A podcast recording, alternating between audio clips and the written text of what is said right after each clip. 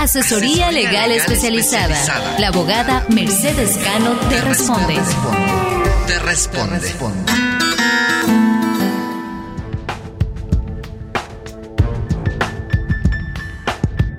Hola amigos, desde Nueva York para Horizonte Migrante y un saludo a la mesa de trabajo. Hoy vamos a la parte 2 de la pregunta sobre las residencias, hoy a través de una oferta de trabajo. El primer requisito, la persona no puede estar indocumentada en los Estados Unidos.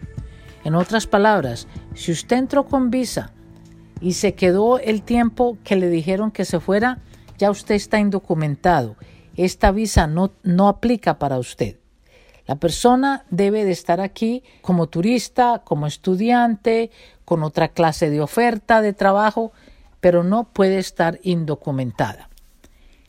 Estas residencias es una oferta de una empresa en los Estados Unidos a un extranjero que tiene ciertas habilidades para venir a trabajar a los Estados Unidos. No son visas temporales.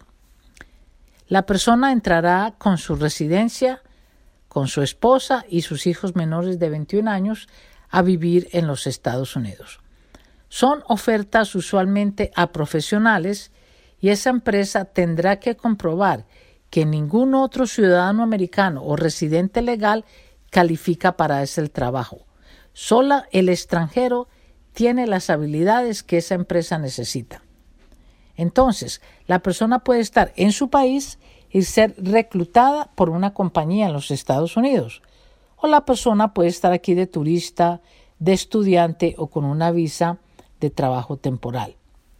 El proceso se comienza con el Departamento de Trabajo, quien aprueba esta oferta y fija el salario a pagarle al extranjero. Aquí se necesita que la empresa entreviste otros candidatos que sean eh, también profesionales y que puedan competir con ese extranjero. Una vez aprobada esta oferta, se aplica a inmigración, quien fijará la fecha de la entrevista en el consulado del país del extranjero para que pueda entrar como residente legal. Estas peticiones son costosas y usualmente las paga la compañía. Eh, hay forma de pagar como un premium para que se aceleren un poco pero cogen tiempo. Yo diría que de seis a ocho meses. Una vez la persona entra en los Estados Unidos, deberá trabajar para esa empresa como un mínimo de dos años, a no ser pues que la empresa termine la oferta, la cual, lo cual le da, lo dejará a la persona libre de irse a buscar otro trabajo, pero la residencia permanente eh, se queda, ¿no? Eh, bueno amigos, esto es como eh, la segunda parte que estábamos esperando.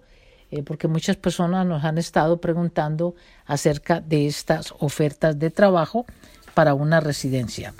Eh, la única excepción que existe, si usted está indocumentado, es si usted está cubierto por la ley 245I, que cerró en abril 30 del 2001, pero que hay personas que podrían calificar para eso. Por favor, visite un abogado para que revise el récord si usted cree que califica para esa visa. Bueno, que tengan un feliz día. Gracias.